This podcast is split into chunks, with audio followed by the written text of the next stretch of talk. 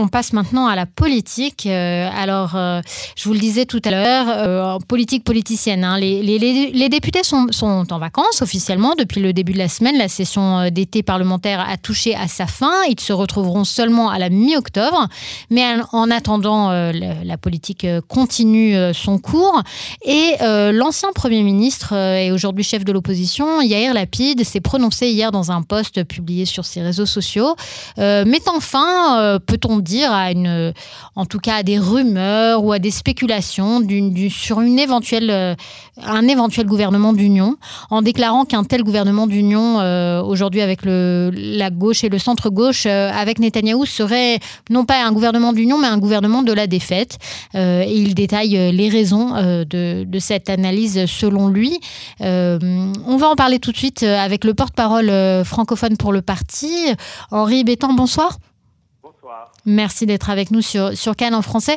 Alors Henri, euh, euh, hier la pile n'y a pas été par quatre chemins. Il explique très clairement que pour lui, il verrait ça comme une, une défaite, euh, une, voire même une... Je n'ai pas le mot qui me vient en, français là maintenant tout de suite, mais ce serait très clairement un problème de valeur. Ce serait s'aligner sur les valeurs de ce gouvernement, s'aligner sur les valeurs de Netanyahou et donner sa légitimité à un Premier ministre inculpé dans des affaires, etc.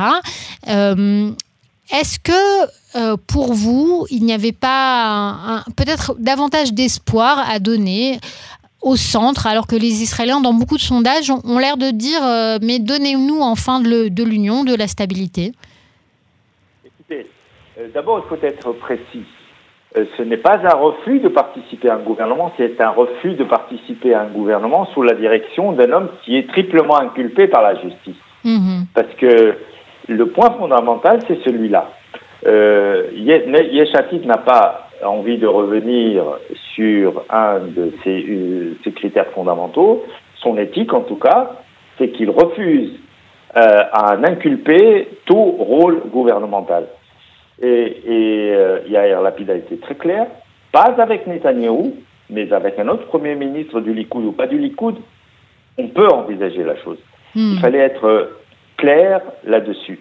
Maintenant, s'agissant de la politique, comme vous dites politicienne, je vous précise que, évidemment, que ce serait, de notre point de vue, euh, non seulement éthiquement, mais politiquement suicidaire de participer à un gouvernement de losers qui est en train de faire couler le pays dans tous les sens du terme, politique, économique, international, euh, sécuritaire, tout ce que vous voulez. On n'a jamais vu un bilan aussi noir en six mois de temps. Pourquoi voulez-vous qu'on soit la route de secours d'un homme en perdition? Je dis bien d'un homme, je ne dis pas d'un leader politique ni d'un premier ministre, parce qu'on n'en est plus là. Mhm. Quand un homme comme lui, devant la presse mondiale, c'est-à-dire sur euh, CNN, dit il y a trois semaines, j'ai jeté à la poubelle la réforme sur la raisonnabilité. Il le dit, il le proclame devant des millions de personnes. Et aussitôt, il ment délibérément et ramène ce projet tel qu'il était dans sa définition la plus extrême et il le fait voter comme tel. Comment voulez-vous avoir confiance en un homme pareil? Comment voulez-vous avoir confiance dans une majorité qui, comme, des veaux, euh, comme dirait De Gaulle, suivent un Premier ministre compromis à la virgule près ils ont beau euh, déclarer par ailleurs sur les antennes qu'ils sont, ils ont des réserves, ceci, cela, mais ils votent comme un seul homme. Ils votent comme un seul homme dont le seul projet, le seul, l'unique, c'est de se tirer d'affaire par rapport à la justice. Et pour cela, il est capable d'aller vers toutes les aventures possibles. Voilà autant de raisons pour lesquelles il serait effectivement suicidaire pour le pays de s'associer à une équipe pareille. Parce que par ailleurs, être dans l'opposition, c'est être aussi responsable. C'est euh, ménager une alternance pour le pays. Et ça, euh, c'est aussi nécessaire en démocratie. Mhm. Mais alors, j'entends tout à fait ce que vous dites, euh, sur, euh, à la fois sur le, niveau des, principes, de l'éthique, et à la fois sur, sur la question politique, hein, tout simplement, qu'il euh, serait suicidaire pour vous. Mais est-ce qu'il n'est pas suicidaire pour le pays, puisque finalement, la, question de Netanyahou, en fait, on est dedans depuis 2019, depuis que le gouvernement précédent 2015-2019 est tombé.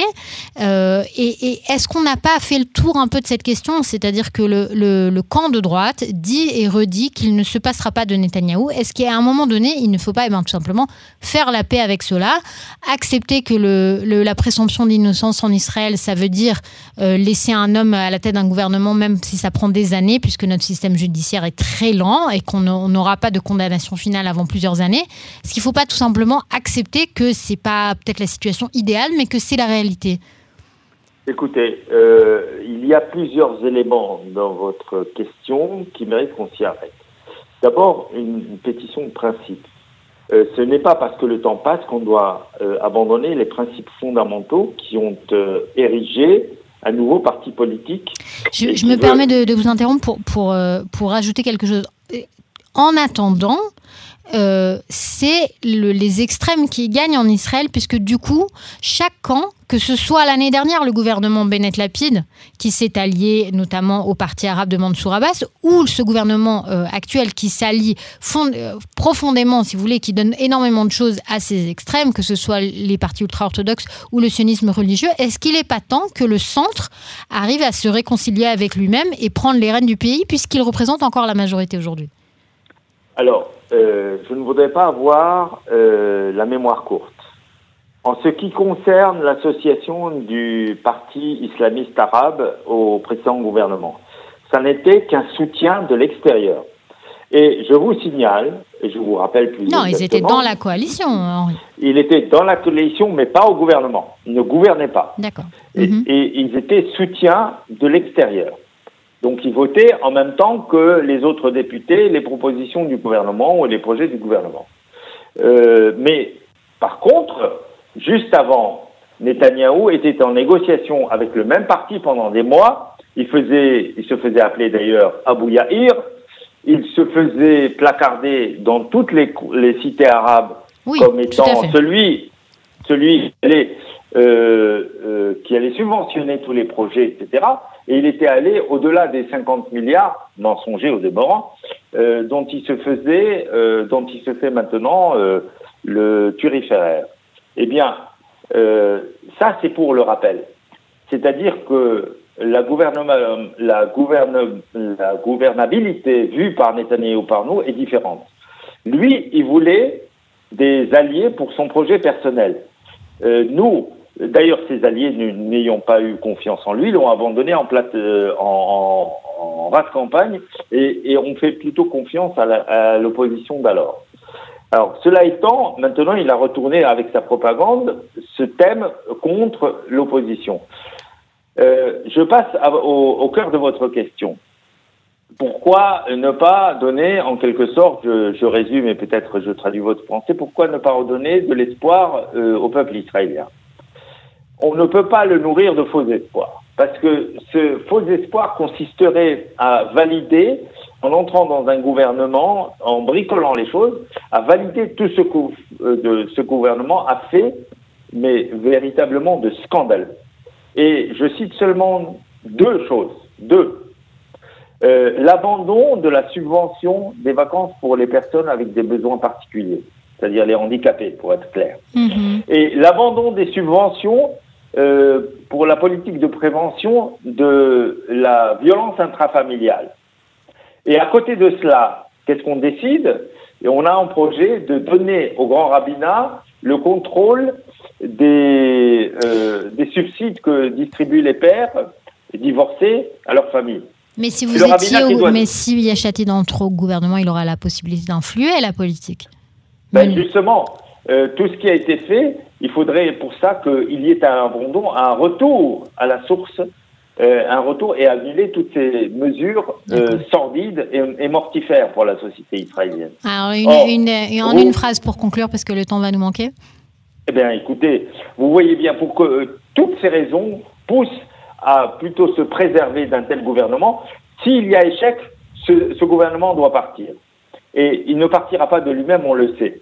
Et donc, on ne lui servira pas de, de roue de secours. Au contraire, on se préserve pour pouvoir, le moment venu, présenter une alternance claire à la politique destructrice actuelle. Merci beaucoup Henri Bétan. Je rappelle que vous êtes porte-parole francophone pour le parti Echatine. Merci, bonsoir. Bonsoir.